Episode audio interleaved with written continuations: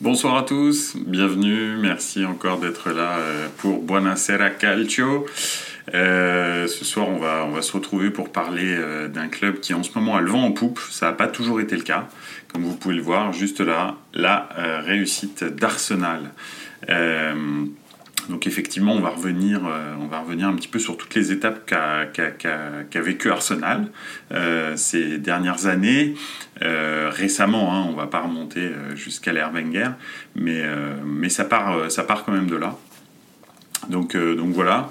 En attendant, encore une fois, merci beaucoup de suivre Buonasera Calcio. Vous pouvez vous abonner sur euh, Instagram, le compte Instagram, sur Twitter, comme vous l'avez vu peut-être dans l'intro. Vous pouvez aussi euh, me suivre sur la chaîne Twitch. Donc euh, voilà, n'hésitez pas à, vous abonner, comme ça vous serez tenu au courant de, tous les sujets qu'on va aborder. voilà. Bon, revenons-en à la raison pour laquelle on est là pendant 30 minutes ensemble ce soir, c'est Arsenal. Donc effectivement, effectivement, Arsenal, euh, euh, oui, hop là, je crois qu'il y avait une petite erreur, mais donc euh, effectivement, Arsenal, en ce moment, caracole en tête de première ligue, et, la raison, c'est tout simplement qu'il y a eu, on va dire, de la suite dans les idées dans la direction d'Arsenal, et que ça faisait très très longtemps que c'était pas le cas. Donc c'est plutôt, c'est plutôt bien. Euh, effectivement. Euh, en gros, euh, Arsenal s'est entêté avec, avec Arteta. Arteta, je pense que c'est très clairement le coach qu'il fallait à Arsenal. C'est quelqu'un du club. C'est aussi quelqu'un qui a beaucoup pratiqué le poste d'adjoint avec Pep Guardiola, qui avait donc, étant donné qu'il a passé à ce point-là du temps avec Pep Guardiola, une vraie philosophie de jeu.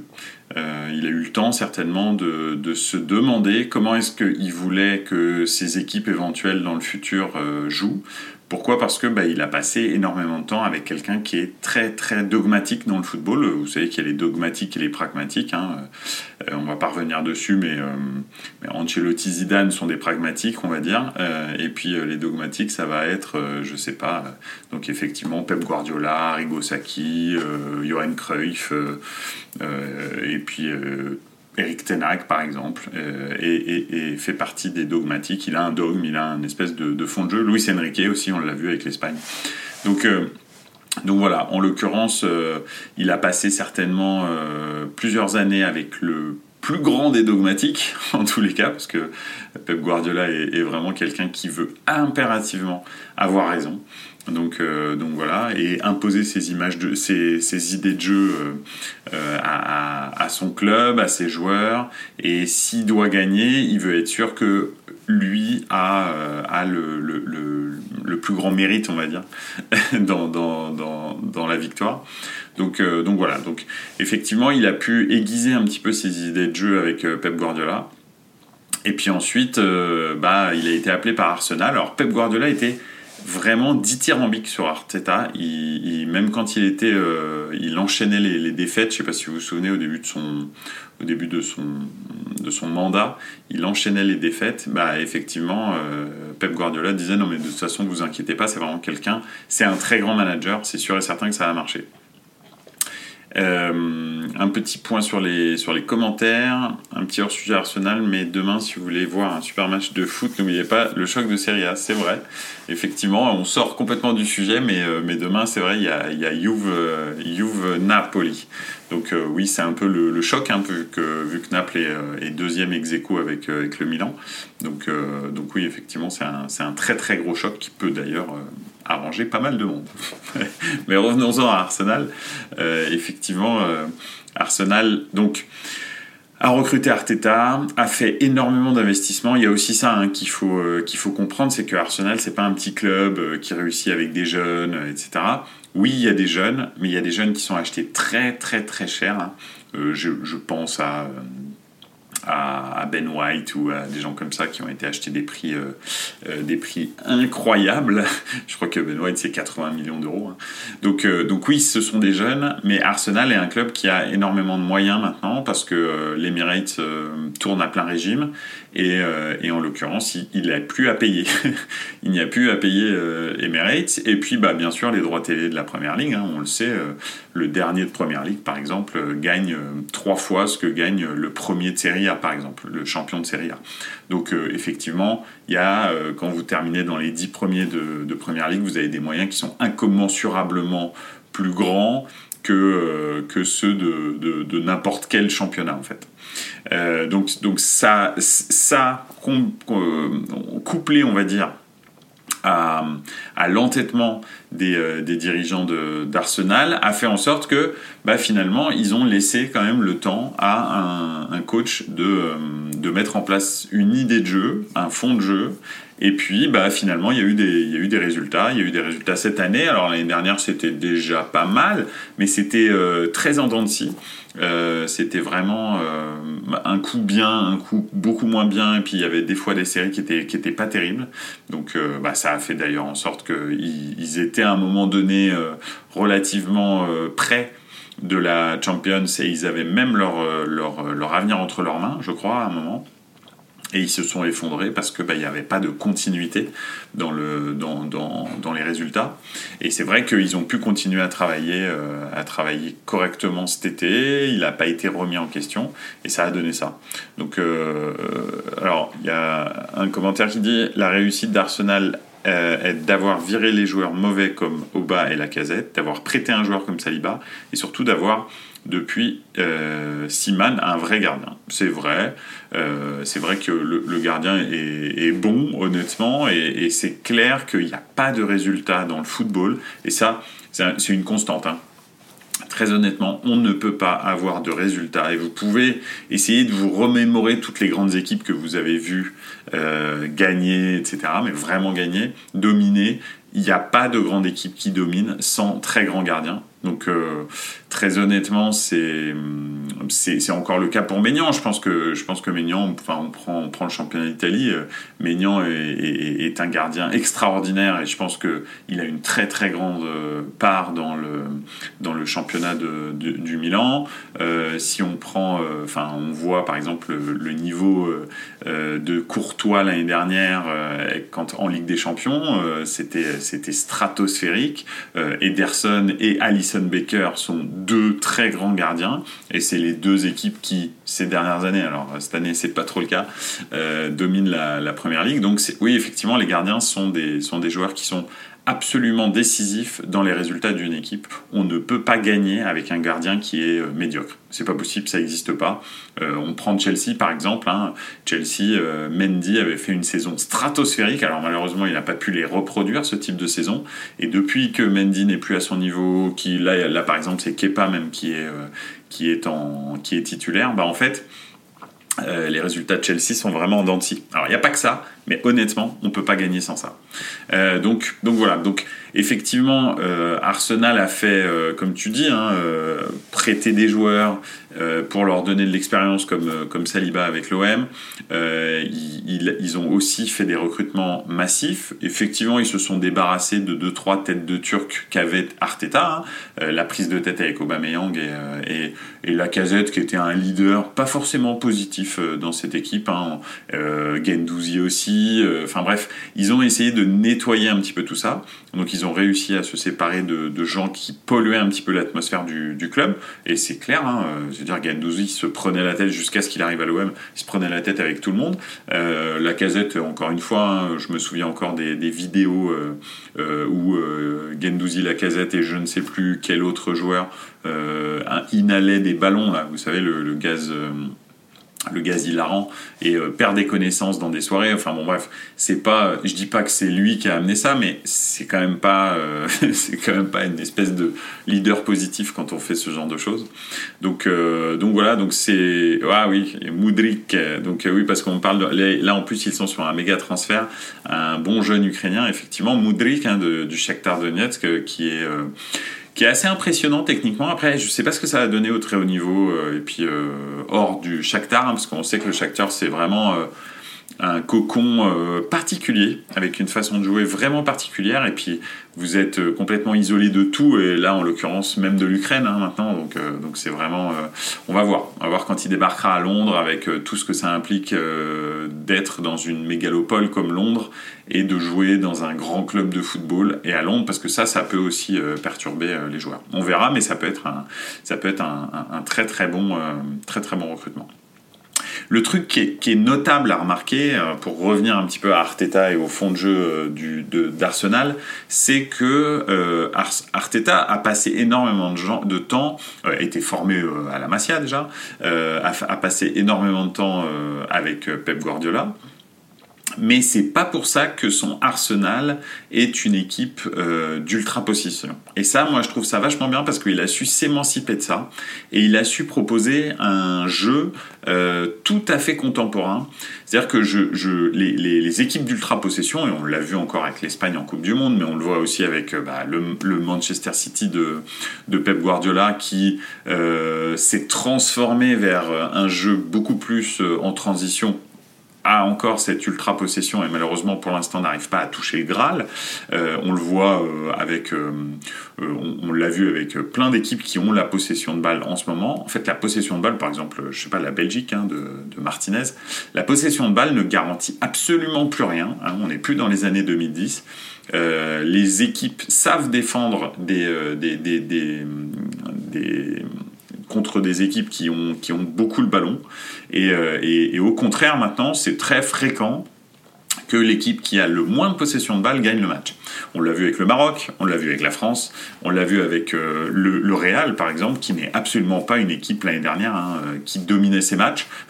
on, l'a vu plus d'une fois, le Real était, a, été au bord du précipice trois ou quatre fois d'affilée dans les tours de, de Ligue des Champions et ne dominait absolument pas ses matchs. Euh, c'est une équipe qui, en revanche, est ultra clinique euh, dans les transitions.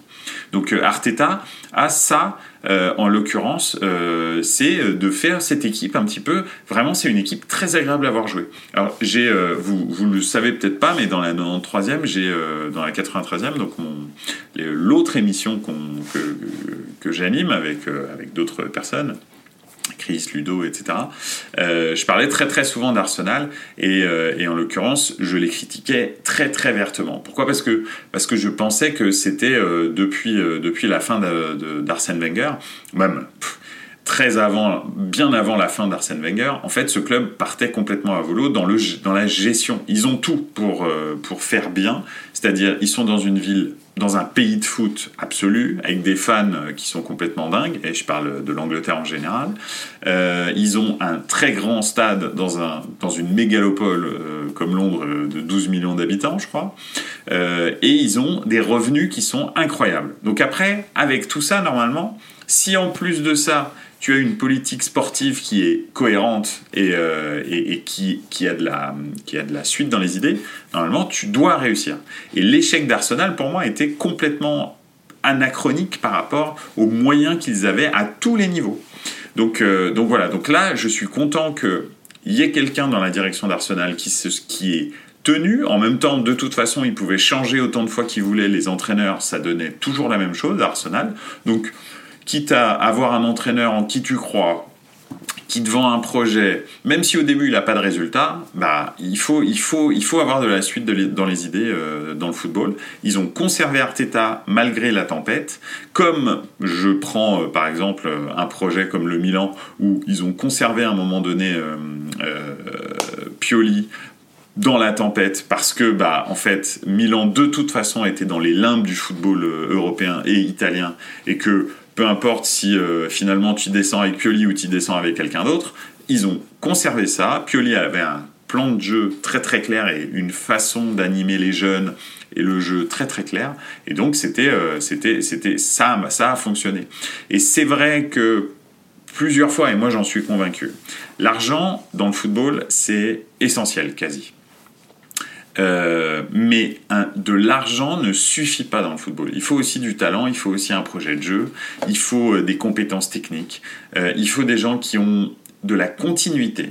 C'est pas, on ne peut pas gagner. Alors il y a une antithèse à ça et je vais vous la donner juste après, mais on ne peut pas gagner sans suite et sans continuité dans le management ou dans la gestion d'une équipe. Alors au niveau de l'entraîneur, mais aussi et surtout au niveau de la direction sportive. La direction sportive doit savoir, lorsqu'elle fait un recrutement, où est-ce qu'elle va. C'est-à-dire que si on prend par exemple, euh, je ne sais pas, Manchester United, c'est exactement l'inverse. Tous les recrutements de Manchester United sont on ne peut pas savoir pourquoi ils recrutent un joueur. Ils recrutent un joueur parce qu'il est à la mode. Par exemple, là, ils ont recruté Anthony. Anthony est sorti du chapeau. Est-ce que réellement, quand on regarde l'effectif de, de, Manchester United, ils avaient besoin d'Anthony? Je suis pas sûr. Vraiment pas. Euh, or, ils avaient certainement besoin d'un milieu relayeur. Ils avaient besoin d'une, d'une. Donc, effectivement, ils ont, ils ont, ils ont une. Maintenant, ils ont une, une sentinelle devant la défense euh, en, en, lieu et place de Casemiro. Donc, ça, c'était un recrutement qui était intéressant. Mais en revanche, ils ont besoin de milieux relayeurs de très haut niveau. Ils les ont pas. Euh, ils ont des latéraux qui sont plutôt pas mauvais, mais ils ont surtout besoin de défenseurs centraux. Et c'est pas là-dessus qu'ils investissent. Ils investissent sur des ailiers, des milieux offensifs. Euh, ils n'ont pas de numéro 9 vraiment attitré et ils n'investissent pas dessus. Donc en fait, euh, c'est ça. Quand vous regardez Manchester United, ça sert à rien de vous demander pourquoi est-ce que ça fonctionne pas. C'est parce que en fait, il n'y a aucune suite ou idée de jeu lorsqu'on fait un recrutement. On se dit pas quel est mon quel est mon euh, ouais Vegorst euh, je suis pas sûr alors parce qu'il y, a, dans les commentaires euh, Forzaio me dit euh, maintenant s'il y a Vegorst qui arrive ok enfin Vegorst je suis pas sûr que ce soit le super recrutement pour Manchester United mais bon on verra bien. Hein. Peut-être qu'il voilà, il a des qualités athlétiques en tous les cas, donc euh, on verra bien. Euh, je fais un petit point sur les commentaires en plus. Donc euh, oui, c'est ça, voilà, absolument. J'avais très peur de voir un City bis avec Arteta et Arsenal en l'occurrence. donc Arteta s'est émancipé vraiment du projet de jeu de, de, Guardiola et ça c'est ça c'est vraiment bien. Et le meilleur exemple pour ce que tu dis, c'est Newcastle, absolument, tout à fait.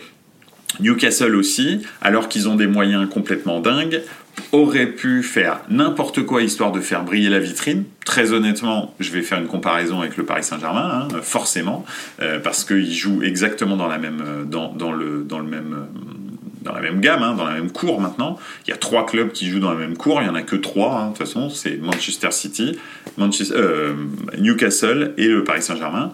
Ces trois-là jouent dans la même cour, ont le même type de moyens et ils ont trois, euh, trois projets complètement différents. Il y en a un, euh, le Paris Saint-Germain, tout repose sur les stars, et peu importe en fait l'entraîneur, la direction sportive, etc. L'important c'est que ça brille, et que en fait on soit présent au niveau de la communication, qu'on parle du club, qu'on parle des stars, etc. Donc ça c'est la première stratégie. Ça fonctionne plus ou moins, c'est-à-dire que Paris est devenu une marque euh, globale hein, en termes de marketing, euh, on peut pas dire. Euh, partout dans le monde où je vais, bah, je vois des maillots du Paris Saint-Germain. à la fin, là, la Coupe du Monde 2022, bah, en finale, il y avait les deux, des deux stars de ce club qui se sont affrontés et qui ont fait un match complètement stratosphérique.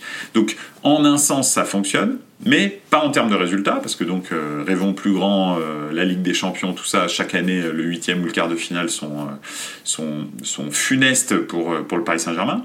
Deuxième stratégie, la star, c'est l'entraîneur. Tout repose sur l'entraîneur. Il a des moyens illimités, et il faut bien le comprendre, hein. il a des moyens illimités. Et, mais avant tout et de toute façon, la star, c'est l'entraîneur. Donc il n'y a aucun joueur qui doit dépasser l'entraîneur bah, ça fonctionne plus ou moins. Euh, alors Manchester City n'a pas du tout le, rayonnement de Paris. Pourquoi? Parce que bah, euh, Manchester City est un club euh, qui n'a absolument pas le palmarès du Paris Saint-Germain avant le rachat par, euh, les Émiratis. Donc euh, voilà, c'est un club lambda du championnat d'Angleterre. Et puis ensuite, bah, c'est Manchester. quand on compare la ville de Manchester et quand on compare la ville de Paris, bon bah forcément le rayonnement planétaire n'est pas du tout le même. Donc effectivement, il y a ça. ça marche en termes de marque plus ou moins. Et en termes de résultats, c'est incroyable ce qu'ils font en première ligue, très honnêtement. C'est le championnat le plus dur du monde et ils font des choses absolument incroyables. Mais pour l'instant, Ligue des Champions, ça fonctionne pas. Donc on en est à peu près, avec deux stratégies différentes, à peu près au même endroit. Euh, et enfin, Newcastle. Newcastle, des moyens illimités, mais il recrute un entraîneur qui a une vision de jeu et un plan de jeu qui est évident, qui ne veut absolument pas polluer son, euh, son groupe par des stars euh, complètement, euh, on va dire, planétaires, et qui recrute en revanche de très bons joueurs par touche, avec une idée de pourquoi est-ce qu'il le recrute, et ça donne ça. Et Arsenal a fait exactement la même chose. Alors Arsenal avait déjà les joueurs, hein, on va dire, ils avaient, si on regarde Martinelli, alors là Gabriel Jesus a été recruté vraiment avec une idée de ce que voulait faire Arteta. Mais quand on prend Saka et, Martinelli, euh, ils étaient déjà là. Quand on prend Odegaard, alors Odegaard a été recruté euh, récemment, mais, euh, mais, mais c'est vrai que c'est pareil, c'était avec une vraie idée de jeu. ils avaient après la structure de la défense, ils l'avaient à peu près depuis longtemps. Enfin, ils étaient chez les jeunes. Gabriel est arrivé du Milan il y a très longtemps en provenance d'Arsenal. Saliba, pareil, a été recruté très très jeune. Les latéraux, bon ça, c'est un petit peu plus, euh, un petit peu plus euh, nouveau, euh, mais, mais voilà. Donc c'est, il y a, y, a, une vraie idée de jeu, et ça, c'est ce qui fait la différence, et c'est ce qui fait les, les résultats de, de, de, Manchester City. Donc en gros, de d'Arsenal, pardon. En gros, c'est vrai que et de Newcastle d'ailleurs. Et c'est vrai que contrairement à, à, à Manchester et, et puis je sais pas, qui est-ce qu'on pourrait dire Tottenham aussi qui fait des, recrutements un petit peu comme ça sporadiques on sait pas trop. Ils vont ça dépend du manager euh, quand c'était Guardiola euh, quand c'était euh, Mourinho bah effectivement il, il, recrute un coup comment il s'appelle Bergwijn on sait pas vraiment pourquoi puis ça a pas vraiment marché. Enfin voilà il y des c'est assez sporadique on sait pas trop quelle, est l'idée derrière les recrutements euh, donc c'est un peu les, deux écoles qui s'opposent qui en, première ligne, on va dire, les trois écoles, on va dire. Et, euh, en l'occurrence, euh, il y a aussi autre chose, c'est l'exception Chelsea. Alors, pourquoi est-ce que je reviens sur Chelsea? Parce que je disais, il y, a une, il y a une antithèse à ce que je dis, c'est comme d'habitude, hein, il y a toujours une exception dans, dans, dans, tous les concepts, et dans le football c'est exactement la même chose. Lorsqu'on dit qu'il faut de l'argent, il faut une vraie direction sportive et il faut de la continuité dans le management, bah il y a Chelsea. Chelsea qui à chaque fois que euh, il a gagné, elle a gagné la Ligue des Champions, euh, était dans une année de transition. C'est-à-dire que bah, la première année, euh, Ancelotti, qui est-ce qui se fait virer? Je ne sais plus. Je ne sais plus si c'est Ancelotti ou Mourinho, mais il me semble que c'est Ancelotti. Et, et Di Matteo arrive et c'est pendant l'espèce d'intérim de Di Matteo qu'ils gagnent leur première Ligue des Champions. Alors que très clairement, quand ils avaient Mourinho, Ancelotti et tout, ils étaient, euh, ils étaient vraiment au summum.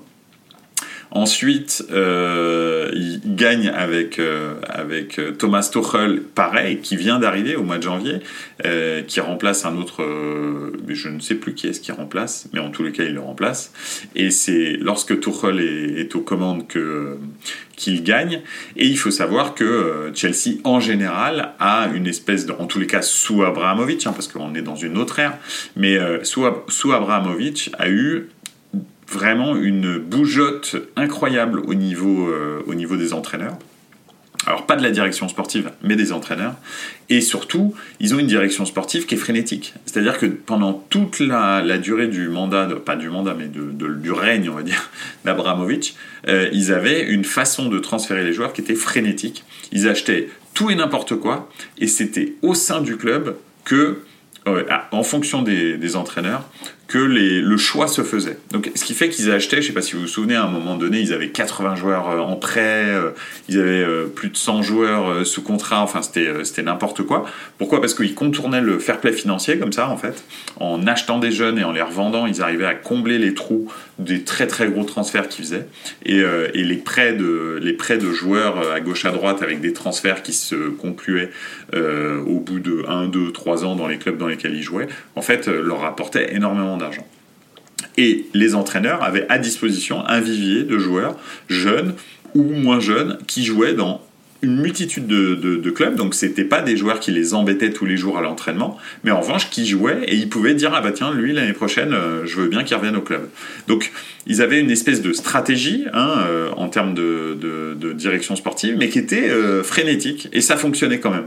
donc Chelsea c'est vraiment l'antithèse de ce qu'on dit avec Arsenal, c'est l'antithèse de ce qu'on dit avec Manchester City, avec Newcastle, c'est vraiment l'inverse. Euh, en fait, en gros, euh, la frénésie et l'instabilité managériale leur amènent des résultats. En fait, Abramovich, lui, ne se prenait pas la tête, euh, et surtout la direction, la direction, la direction, la présidente à l'époque du, club ne se prenait pas la tête et, virait directement un entraîneur dès qu'il n'était pas, dès qu'il n'était pas performant. Donc voilà un petit peu.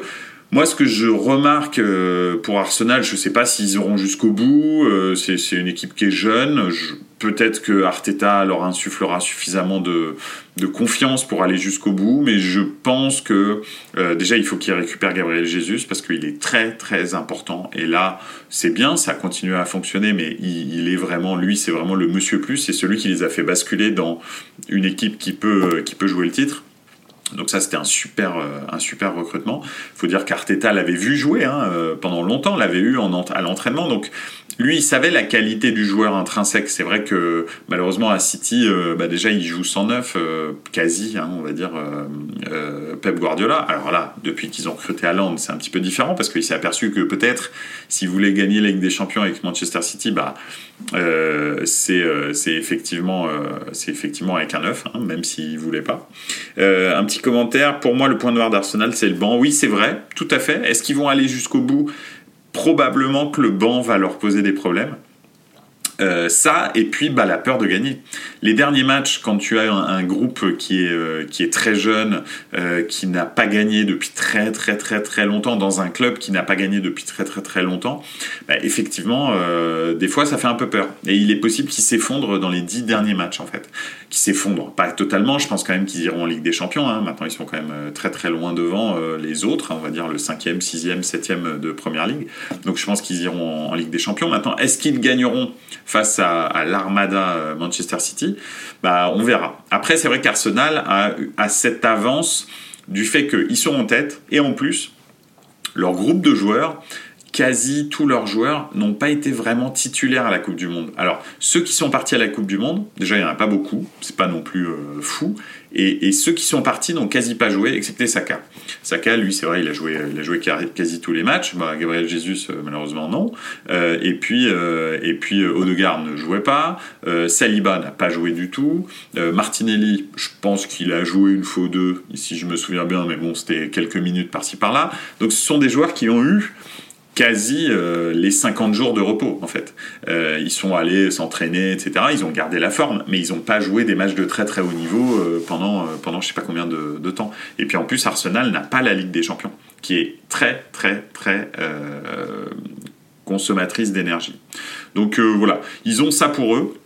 Après, de l'autre côté, bah, ils ont une machine hein, comme Manchester City avec un banc complètement stratosphérique. Hein, tu as tout à fait raison, contrairement à, ce qui se passe euh, à Arsenal. Donc, euh, donc voilà. Donc effectivement, on verra bien où est-ce qu'ils vont. Euh, ah oui, c'était Villas-Boas qui avait été viré et Di Matteo avait pris la suite et gagné Ligue des Champions. Absolument, tout à fait. Donc euh, oui, on verra bien, on verra bien ce que ça donne, euh, mais je pense sincèrement que que Arsenal peut faire quelque chose. En tous les cas, je reconnais à ce club qui était complètement perdu dans la dans la stratégie sportive d'avoir redressé les choses et ça, c'est ça, c'est vraiment bien. Euh, je suis toujours pas un super fan d'Arsenal. Hein. Si, si alors je suis fan que d'un club, euh, voilà, il est rouge et noir. Mais le, je suis, je suis, euh, on va dire, en, en, Angleterre, je suis plutôt, j'aime plutôt Liverpool que, que parmi tous les autres clubs, ce serait, ce serait plutôt Liverpool. Mais, euh, mais bon, Arsenal, c'est toujours bien de revoir, de revoir Arsenal revenir dans le, le game et en plus de perdurer dans cette euh, espèce de, d'école que Wenger avait mis en place, hein, parce que juste un petit point euh, histoire pour terminer. Euh, avant Wenger, on appelait Arsenal le boring Arsenal. Hein. Arsenal n'était pas du tout, du tout une équipe sexy avant, avant Arsenal. C'était l'équipe de Ray Parlour, de Paul Merson, de, de Tony Adams, etc., de David Seaman, tout ça, avant que Wenger arrive, on les appelait les Boring Arsenal. Je me souviens encore de matchs de Coupe d'Europe contre Auxerre euh, dans les années 90. C'était euh, effectivement une équipe qui euh, soit gagnait 1-0, soit, soit faisait un partout, mais bon, c'était voilà, ça pouvait être 0-0 aussi. Donc, voilà, donc l'école, on va dire, de beau jeu a été mis en place par Wenger, et, et c'est bien que Arteta reprenne un petit peu ça. En même temps, ça a été un joueur de Wenger, donc, donc voilà. Voilà, euh, écoutez pour euh, ouais Bournemouth, c'est vrai, en rouge et noir, mais non, c'était c'est pas eux. donc, euh, donc, voilà. Euh, écoutez, merci beaucoup, merci beaucoup. J'espère que ça vous aura intéressé un petit peu ce retour sur euh, sur Arsenal et leur leur leur stratégie sportive et comment est-ce qu'ils ont réussi et aussi les différentes stratégies sportives qui sont qui sont appliquées dans le championnat d'Angleterre, qui marchent ou qui marchent pas, ou même à travers à travers l'Europe. Donc, euh, donc voilà. Mais bon, en tous les cas, Arsenal prouve qu'il faut et de l'argent, et du talent, et de la continuité pour réussir. Et c'est très très bien comme ça. Mais, euh, mais, mais voilà. Euh, je vous souhaite une excellente soirée. Ciao ragazzi. Et puis n'oubliez pas, hein, suivez la chaîne, suivez-moi sur Instagram, sur, sur Twitter et sur Twitch. Voilà, à lundi prochain, ce sera une émission peut-être un petit peu particulière parce que je serai en déplacement, donc euh, je vais voir comment je vais faire, mais euh, il y aura certainement une émission. Voilà, allez, je vous souhaite une excellente soirée.